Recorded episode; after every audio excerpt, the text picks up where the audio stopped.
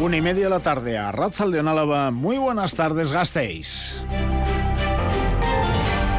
Araba Gaur en Radio Vitoria. Con Ismael Díaz de Mendivil.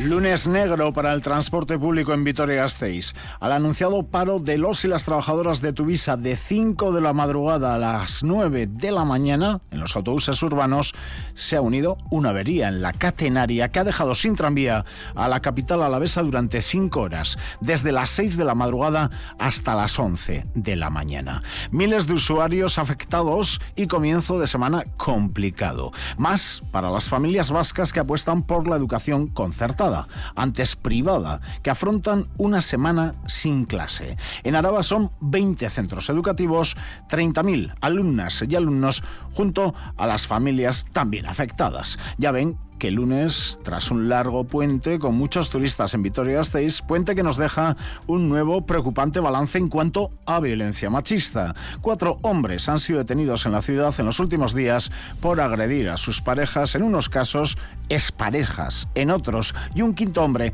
también ha pasado por dependencias policiales tras quebrantar una orden de alejamiento contra una mujer. Y en deportes, Rafa Unguía, Rachaldeón. ¿Qué tal, Isma, Rachaldeón? Bien, en deportes portada para una semana fantástica la que se ha ido para Basconia a las puertas de otra semana apasionante para los Divanoids. Va a ser difícil de repetir lo que ha ocurrido la pasada semana con tres eh, triunfos. El de ayer espectacular, 104 a 100 ante Tenerife con Howard, Marinkovic y Moneke, 22, eh, 25 y 22 eh, puntos para estos tres jugadores que guiaron a Basconia con un 15 de 28 en triples espectacular. Ahora vienen Palencia, Virtus y Barça. Así que Liga CB mañana, jueves ante el conjunto italiano también también Bues Arena y la visita al Barcelona el domingo. Esto no para una velocidad de vértigo en Basconia. El Deportivo a la vez que tendrá que esperar hasta el lunes para visitar pues al equipo, al Girona, líder Además, eh, ayer eh, jugándole de tú a tú al Barcelona, dándole un repasito en la segunda parte, 2 a 4. No va a estar Estuani, baja importante. También tiene la baja de Becar. Comentaremos todo eso en la cátedra a partir de las 2 eh, y cuarto. Y es una semana especial, con la media maratón el fin de semana, la gala de gimnasia rítmica y hay un aroma navideño en Gasteiz. así que una semana completita. Montilivi, próxima cita para el Deportivo a la vez. A ver si entran las que no entraron en Mendizorroza. Mungui cátedra hoy, ¿verdad? A las dos y cuarto. Os escuchamos, es que ricasco. Ahora, Araba Gaur, informativos en Radio Victoria, en el control técnico Norberto Rodríguez. Estamos en este lunes, más lunes que otros, y les habléis mal día de Mendivil. Araba Gaur.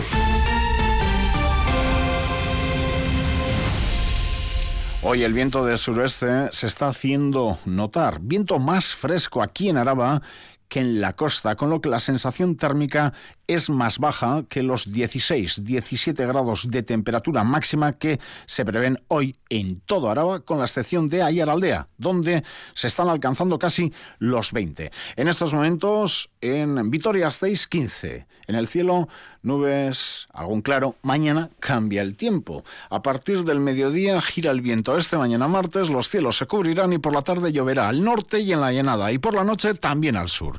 Temperaturas martes 1-2 grados más bajas que hoy lunes. Y el miércoles más frío. 11, 12 grados en las horas centrales. Lluvias e incluso algo de nieve a partir de 1200 metros ya de noche la noche del miércoles. Los embalses subiendo. Ullibarri al 65% y Urrónaga al 64%. En carreteras sin accidentes graves, según la Archancha, en esta mañana marcada por los problemas en el transporte público vitoriano. A las 11 de la mañana y tras cinco horas sin servicio en el tranvía de Gasteiz, los técnicos conseguían por fin solucionar una incidencia eléctrica que se ha producido a primera hora de la mañana en la catenaria de la rotonda de Landa Verde, Lacua. Un corte importante que ha requerido la presencia de técnicos de Euskal Tranvides Area desplazados desde Bilbao. A las 11 en punto de la mañana prácticamente se reanudaba, como les decimos, primero el servicio en el ramal de Salburúa y ya desde esa hora el tranvía empezaba a circular por fin con total normalidad Isabel Irigoyen. La mañana de este lunes postfestivo ha supuesto para muchos y muchas gastistarras un auténtico quebradero de cabeza a la hora de ir a trabajar, estudiar o hacer gestiones a primeras horas de la mañana. A los paros de cuatro horas convocados por Tuvisa hasta las nueve, que han pillado por sorpresa a la mayoría de usuarios, se ha sumado una avería en el tranvía que ha obligado a suspender el servicio durante cinco horas. Un corte de suministro importante que ha provocado que el convoy del tranvía del primer servicio de la mañana se haya quedado sin tracción. Lo explica explica Gorka Eraña, responsable de comunicación de Euskal Área no podía ir ni para adelante ni para atrás, no, cogía energía y se ha quedado totalmente varada. Y por otra parte, se producía la rotura de la catenaria, que eso generaba pues, eh, dos situaciones. Uno, una grúa tenía que retirar el pantógrafo y los equipos de, mantenimiento reparar la avería en la catenaria. Ahora corresponde a los técnicos elaborar un informe que aclare cuáles han sido las circunstancias que han derivado en esta situación. Pero es que a la avería del tranvía se ha sumado el paro ya convocado desde hace muchos días de Tuvisa, de 5 de la madrugada a 9 de la mañana. Ha sido secundado por el 100% de la plantilla según el comité de empresa. Aseguran desde el comité que están dispuestos a hablar y negociar con la gerencia Tuvisa con el objetivo de recuperar la calidad del servicio y evitar pérdida de empleos. De momento, continúan con las movilizaciones planteadas para este mes de diciembre, a la espera de si es posible un acuerdo con el gobierno Echevarría. Edurne Trascastro. El comité de Tuvisa está muy satisfecho por el apoyo de la plantilla porque aseguran ha parado esta mañana el 100% de trabajadores y trabajadoras, salvo quienes estaban en servicios mínimos. Asier López de Sabando, portavoz del comité, insiste en la predisposición de sentarse y acordar con la gerencia para solucionar un conflicto que asegura afecta a la plantilla y a la ciudadanía. Nosotros lo, que pedimos es que no desaparezca el empleo en Tuvisa, que no se privatice Tuvisa y que haya un servicio de calidad y seguro, ¿vale? ahí nos vemos beneficiados tanto la plantilla de Tuvisa como la ciudadanía. Eh, no hace falta más que ver cómo tenemos los autobuses, cómo tenemos las instalaciones. Hasta que se logre un acuerdo continuarán las movilizaciones. Este miércoles y el viernes manifestación por la mañana. El próximo lunes un nuevo paro de 5 a 9 de la mañana y también se plantean dos jornadas de huelga. El 19 y el 21 tendremos huelga de 24 horas. Esperemos, esperemos no llegar a ello. El presidente de Tuvisa y concejal de seguridad, Iñaki Gurtubay, se ha reunido esta mañana con el comité. En movilidad tengan en cuenta además que esta semana hay controles especiales de alcoholemia y drogas por parte de la policía local. Y por si esto fuera poco, primera jornada de huelga de las cinco convocadas en los colegios concertados en Euskadi. Los paros afectan a Álava a unos 30.000 alumnos y alumnas de 20 centros educativos. Los sindicatos convocantes, el ASTE y las comisiones obreras, LAB y UGT, que han cifrado el seguimiento en un 70%, reclaman, entre otras cosas, medidas para aliviar las cargas de trabajo, actualización de los salarios de acuerdo con el IPC y mejoras para los sectores más feminizados y precarizados en el ámbito educativo. A lo largo de este curso acumulan ya cuatro jornadas de paros, que van a ser nueve el próximo viernes, si patronal y parte social de la escuela concertada antes privada no llegan antes a ningún acuerdo, Isabel.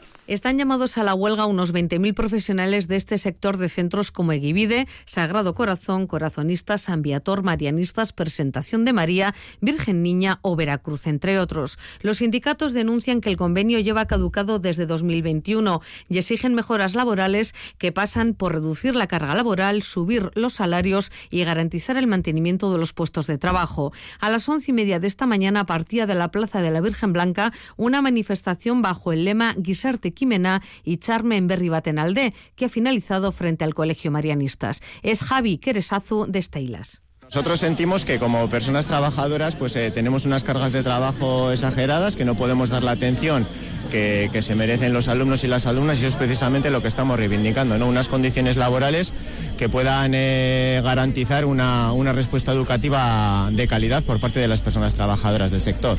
El consejero de Educación, Joaquín Bildarratz, reconocía esta mañana en Euskadi Ratia haber mantenido contactos con los sindicatos, pero precisando que su departamento no puede hacer gran cosa en este conflicto. Eso sí, les pide que se reúnan y lleguen a un acuerdo cuanto antes. Gombiatuko nituzke bi parteak aliketa azkarren garrizketa e, negoziazioak eta adostasunak e, lortzea. Patronalak eta langile eta sindikatuen arteko harremanak e, dira. Orduan, lagundu badezakegu, lagundu ezakegu baino oso esparru e, txikia dago e, guk hor parte hartualizateko.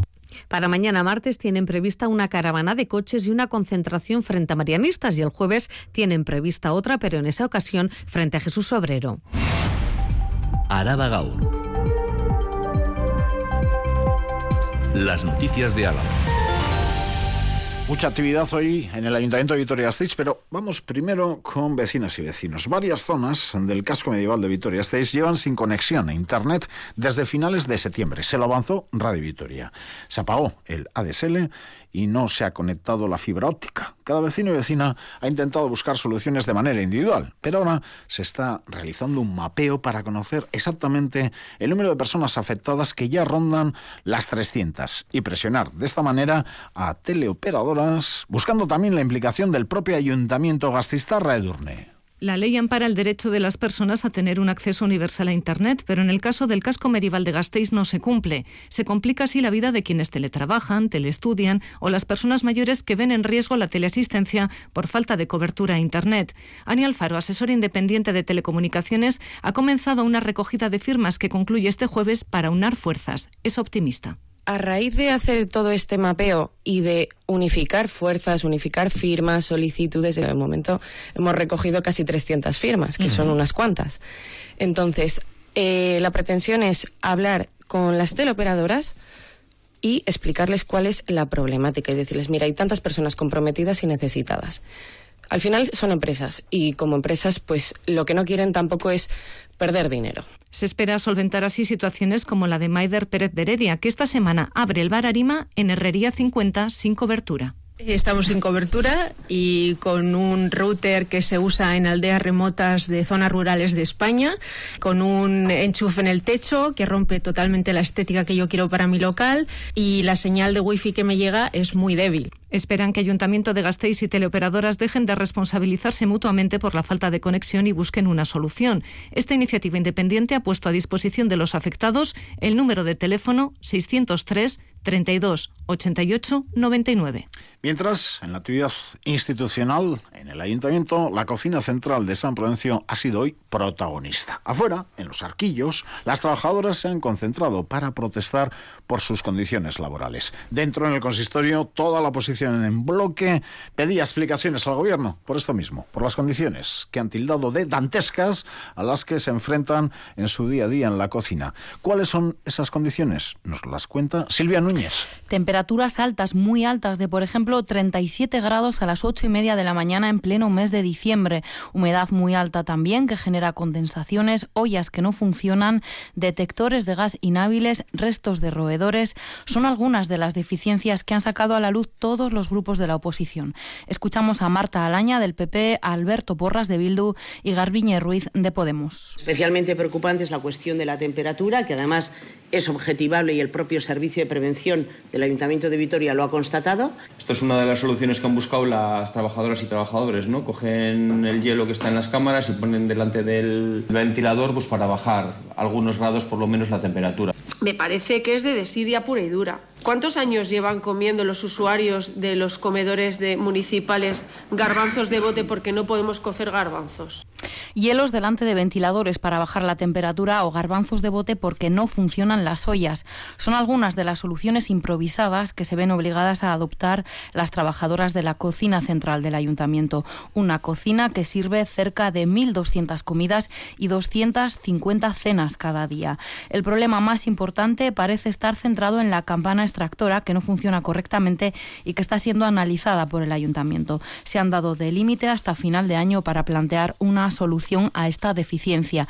No obstante, el gobierno municipal subraya su intención de construir una nueva cocina en otra ubicación que ofrezca mejores condiciones y permita ampliar el servicio. Una alternativa que, eso sí, no podrá llegar a corto plazo. Seguimos con eh, Silvia, porque en esta misma comisión se han dado a conocer novedades sobre la información y atención a vecinos y vecinas eh, vitorianas, más de 2.500 que requieren servicio de ayuda a domicilio para sus familiares dependientes. Hasta ahora, el servicio se ofrecía en una única oficina centralizada en la calle Pablo Neruda. Ahora se va a crear una oficina, Silvia, en cada barrio.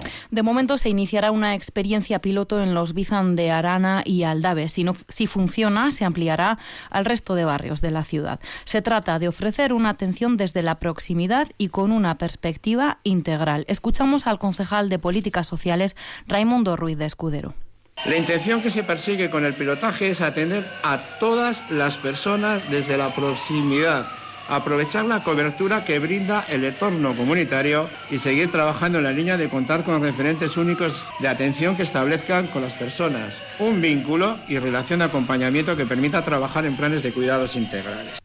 Un servicio más próximo y con referentes únicos en el itinerario de cuidados de las personas dependientes son los objetivos de esta experiencia piloto basada en el modelo de Barcelona. Se pondrá en marcha en los próximos meses de febrero y marzo. La última hora en el Ayuntamiento Gastistarra pasa por la Comisión de Modelo de Ciudad. La empresa BESA ha presentado una alegación una alegación entre tantas presentadas por diferentes agentes de la ciudad al Plan General de Ordenación Urbana para posibilitar en este caso la implementación de un centro comercial de unos 1.200 metros cuadrados en el antiguo cine Iradier. Calle Prudencio María Verástegui, plaza pública del Artium, para situarles. Esta alegación pide la eliminación de un artículo que exige mayor fachada en el exterior y el gobierno municipal argumenta que se estudia esta petición porque el local cumple la compatibilidad de uso y cumplimiento normativo. Euskal Herria Bildu, por su parte, critica las consecuencias que puede traer este cambio a más edificios en la ciudad. Vamos a escuchar a Borja Rodríguez, última hora, concejal de modelo de ciudad, y a Unai Fernández Betoño, Escalerría Bildu. Los técnicos municipales entienden que cumple con los dos requisitos para que pudiera instalarse en su caso una actividad terciario comercial. Tiene un calado urbanístico eh, bastante grande y que tal vez no nos hagamos eh, idea de lo que puede traer, porque ya decimos, no es un cambio que solo afecta a ese local de 1.200 metros en la calle Prudencia María de Verástegui, es que va a afectar a todo Gasteiz. Es la última hora, como escuchaban con un sonido que pertenecía al siglo pasado, pero la última hora nos marcaba. Y avanza el calendario y se acorta el plazo para el gabinete Echavarría para negociar los presupuestos del Ayuntamiento Vitoriano. Necesita el apoyo de al menos un grupo de la oposición para poder aprobar la principal herramienta de gasto del año próximo. De momento no ha trascendido el acuerdo con ninguna de las formaciones. Eso sí, el PP sigue postulándose como socio presupuestario. Para ello, esta mañana ha presentado su modelo que pasa por cambios numerosos en seguridad, tráfico o empleo, Silvia. La, portavoz del PP, perdón, Ainhoa Domaica, ya adelantó su intención de incorporar 80 nuevas plazas de policía municipal al presupuesto de 2024 para llegar a un acuerdo con alcaldesa Maider Echevarría. Ahora amplía su propuesta que pasa por 20 iniciativas relacionadas sobre todo con tráfico, seguridad y limpieza. Escuchamos a Ainhoa Domaica. Y por eso vamos a proponer 20 iniciativas ambiciosas entre ellas un programa para que jóvenes recién graduados puedan tener un empleo, actividades en inglés, un plan de formación en inteligencia artificial, una OPE de 80 policías, aparcamiento dos horas gratuitos en parkings municipales, así como 5.000 nuevos bonodenda para reactivar el comercio. Algunas de las propuestas chocan con el modelo defendido por el gobierno de PSE-PNV, como el impulso del vehículo privado para hacer compras o eliminar la prioridad del BEI en algunas zonas de la ciudad. Sin embargo, Domaica deja claro que ninguna de estas propuestas son líneas rojas para la negociación. La intención del Partido Popular es negociar, acordar y sobre todo ser influyentes en la capital alavesa. La llave la tiene el Ejecutivo de Maider Echevarría, que deberá elegir socio presupuestario y también el resto de grupos de la oposición, Bildu o Podemos, que deberán decidir si pactan o repiten el desacuerdo protagonizado en el debate sobre los impuestos municipales. Por su parte, Euskal Herria Bildu presenta una moción en el próximo pleno del viernes para proponer ampliar el acceso a la tarifa de último recurso para las calderas comunitarias. Finaliza, recuerden, ese plazo el 31 de diciembre de este año. El grupo propone ayudas económicas también a estas comunidades, Neria García. El grupo soberanista propone mantener el acceso a la tarifa de último recurso para calderas comunitarias que superen los 50.000 kilovatios, ya que la suspensión supondría un aumento en las facturas del gas importante. Esta moción se presentará en el Ayuntamiento de Gasteiz el próximo 15 de diciembre, ya que en Araba el 15% de las viviendas cuenta con este sistema de calefacción. Aún así, instan también al Gobierno vasco y al central a tomar cartas en el asunto. Xavier Ruiz de la Ramendi, concejal de EH Bildu.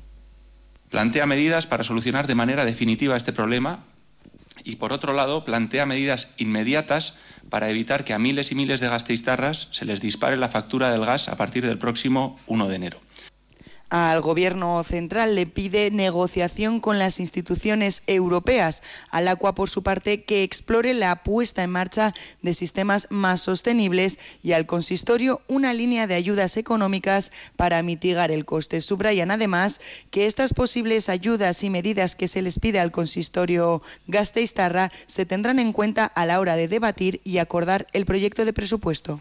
Ya ven, qué recorrido tan amplio hoy por Victoria Gasteiz y no hemos porque la Asociación Vecinal de Bailacua ha expresado hoy en Radio Victoria su preocupación por el anunciado rediseño, todavía sin fecha de entrada en vigor, de la línea 7 de Tuisa, que va a reducir frecuencias según ese diseño y va a complicar, dicen especialmente, los desplazamientos directos al Hospital de Santiago Javier Moncada.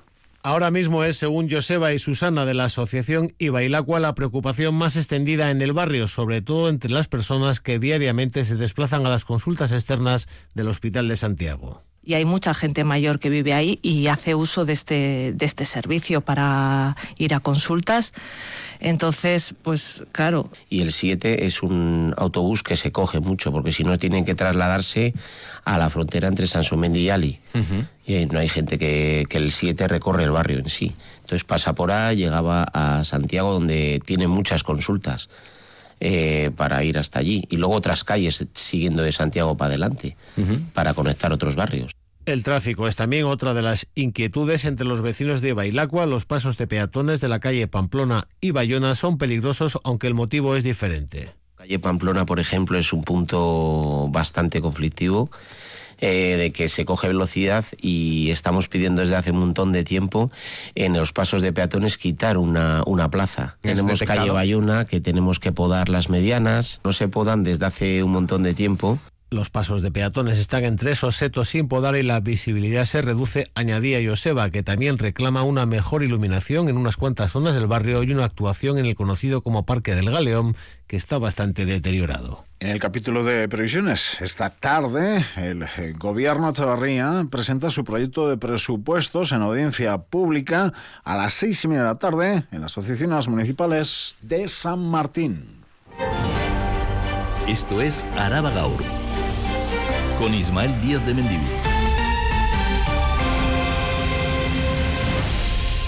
Primera sesión en Juntas Generales de Álava de la modificación de la norma foral de concejos. Hasta mediados de julio se va a extender esta ponencia para crear cambios en una nueva norma foral de concejos. Mientras, en el Parlamento Vasco, representantes de los y las 200 trabajadoras de la empresa clavista del audio han explicado a los grupos parlamentarios la complicada situación que atraviesan desde hace algo más de un año. La vista que se dedica a la fabricación de parabrisas para coches, perteneció hasta 2020 a la empresa Guardian, que se la vendió este año a un grupo de capital de riesgo. Los problemas de liquidez, tesorería, surgieron al poco tiempo lo que ha conllevado la presentación de un ERE de extinción, despidos. En estos momentos hay una empresa, Amine, interesada en comprar Glavista y reflotarla, pero hay un problema. Los terrenos donde se ubica la factoría en audio pertenecen a Guardian, que se niega a venderlos o alquilarlos, poniendo así en serio peligro la continuidad de los puestos de trabajo de la plantilla formada, como decíamos, por unas 200 personas. Lo explicaba así Iker Olazábal, miembro del comité de empresa hoy en el Parlamento Vasco impide que el proyecto pueda nacer, impide que, la vista pueda, pueda funcionar ¿eh? y además eh, pone mil trabas eh, judiciales para, para no asumir responsabilidades. Estamos en un momento muy límite, hace ya más de un año que los trabajadores están, que están sin fabricar nada. Araba Gaur. Cultura.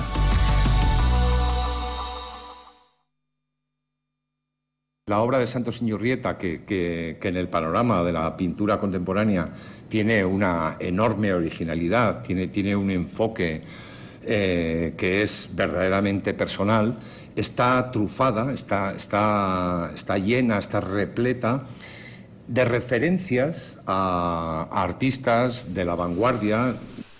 Charo Idoclis, Charo, Arrachaldeón. Arrachaldeón. Hemos escuchado a Javier San Martín. Sí. Autor del texto del catálogo de la última exposición de Santos Iñurrieta. Sí, en el Artium con exposición en septiembre de 2017. Iñurrieta falleció ayer, a los 73 años de edad, en Mallorca, donde residía desde hace 30 años. Su obra se pudo ver por última vez en Artium en 2017, como decíamos, y en Zas Culture y solo a un año después. Iñurrieta forma parte de la generación de artistas vascos nacidos en los 50 como Fernando Illana, Carlos Marcote, Gustavo Almarcha o Gerardo Armesto. Él, junto a ellos, participó en la renovación del lenguaje artístico. Era naif porque esa técnica rudimentaria le servía para narrar para dar testimonio visual de lo que veía y pasaba a su alrededor, comprometiéndose social y políticamente. Gorka Basterrechea. Sí he estado en todos los círculos de, de activismo cultural para impulsar, para eh, darle un carácter, una fuerza ¿no? de, a, la, a, la, cultura. Si era una persona que no se quedaba en su estudio y, y tal, sino que estaba muy involucrado con, con, lo, con, con lo que acontecía en la ciudad, ¿no? Pues en tema de publicaciones, en tema de en el mundo del cómic, en el mundo de, de, bueno de propuestas, de sí era un hombre muy muy dinámico, con mucha fuerza. En diciembre de 1992, Iñurrieta fue detenido por la policía local cuando apoyaba en el suelo una de las traviesas que conformaban una obra de Ibarrola instalada en la Virgen Blanca. Iñurrieta quería denunciar la política del Departamento Municipal de Cultura, que se gastaba 7 millones de pesetas en una exposición de Ibarrola y no tenía dinero para promocionar la actividad artística de los jóvenes. Poco después de este suceso, Iñurrieta decidió trasladarse a Mallorca, donde ayer falleció.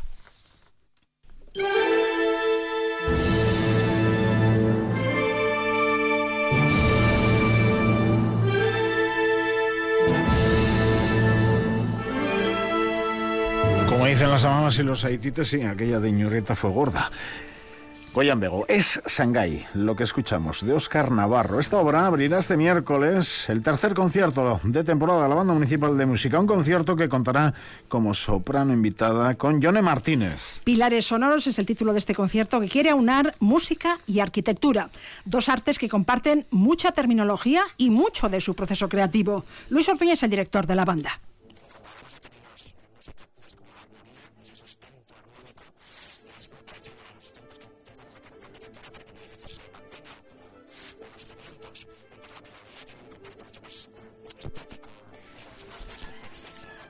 Se interpretarán obras de Navarro, compositor residente de la temporada, Erika Svanoe, Fran Ticelli, Jan van der Ros y Johan de Meij. Composiciones que interpreta por primera vez la banda municipal y por primera vez la soprano vizcaína Yone Martínez acompaña a una banda sobre el escenario. Ella destaca la belleza del repertorio y la sonoridad conseguida.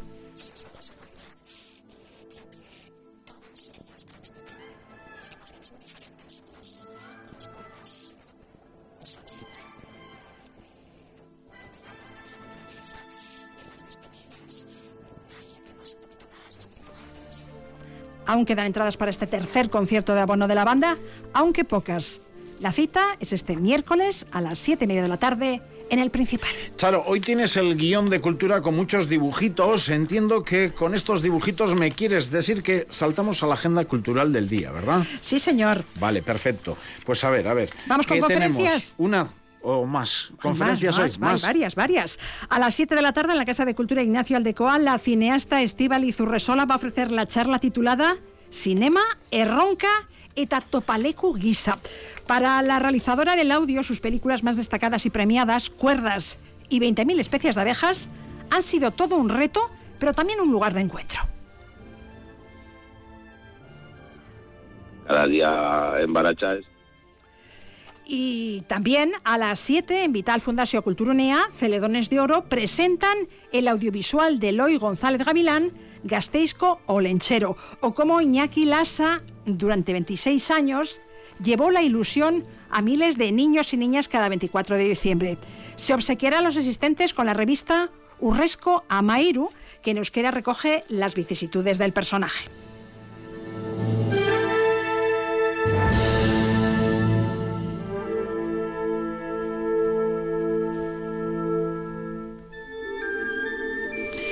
Charo, ¿qué lunes en el transporte público? Sí.